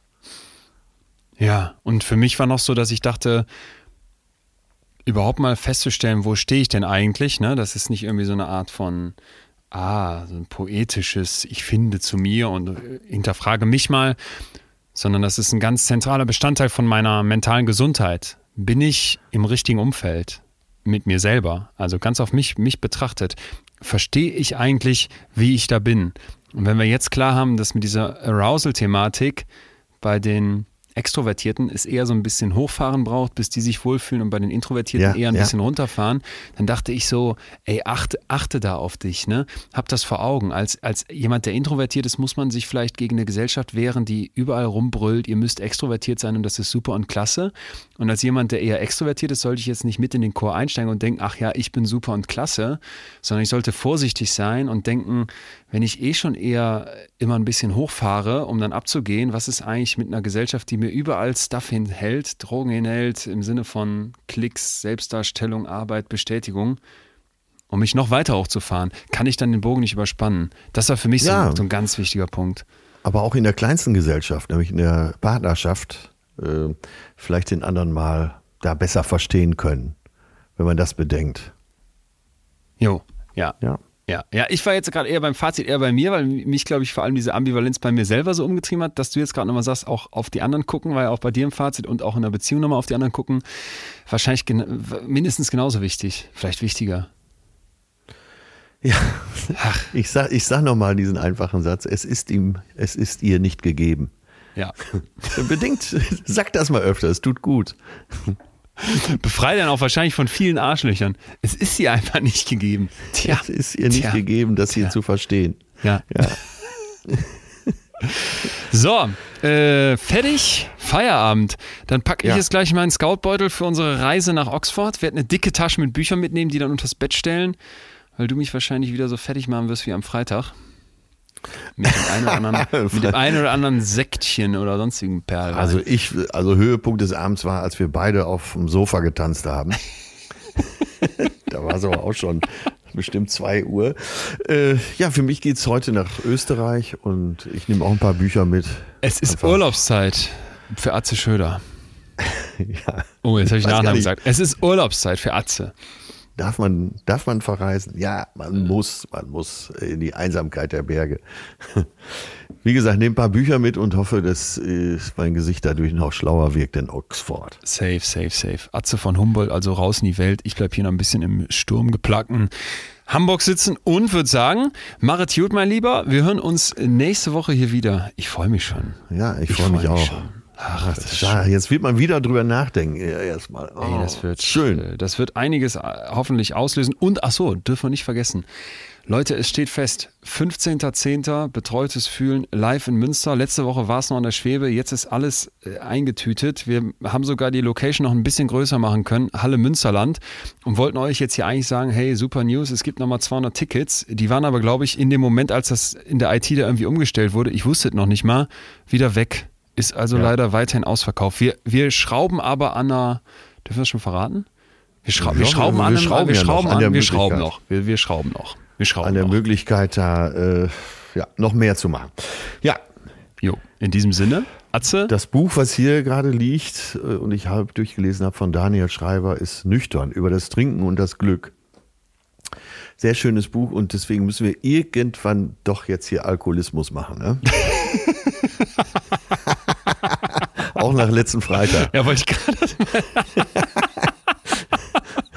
sprach er und trug mit, einem, mit einer gewissen Scham die große Kiste mit Altglas am nächsten Montag zum Container, in der Hoffnung, dass ihn keine Nachbarn sehen. Ja, ja, ja, ich kann es mir vorstellen. Äh, ja, machen wir. Sehr gutes Thema und dann würde ich sagen, jetzt aber Feierabend. Tschüss. Marit ja, mein tschüss. Lieber. Mach's gut. Bis dann. Ciao. Tschüss. Das war Betreutes Fühlen. Der Podcast mit Atze Schröder und Leon Winscheid. Jetzt abonnieren auf Spotify, Deezer, iTunes und überall, wo es Podcasts gibt.